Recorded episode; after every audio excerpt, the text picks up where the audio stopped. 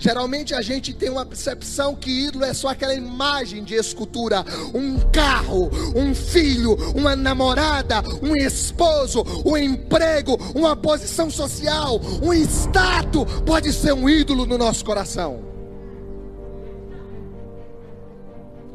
Aquela mulher, ela agora tinha o filho da promessa e agora veio a falecer. Agora Imagine que cena triste, que dor daquela mãe. Mas mesmo assim, ela não se deixou de acreditar no impossível. Diga comigo, impossível.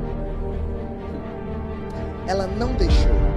Ela não deixou de exercer a fé em Deus. Essa mulher acreditou e foi buscar o impossível nosso grande problema é que na primeira porta na cara a gente desiste. Você, eu vou refrescar a sua memória. Você lembra daquela mulher da parábola do juiz iníquo? Parece que cada vez que ela ouvia um não daquele juiz, aquilo mais estimulava ela.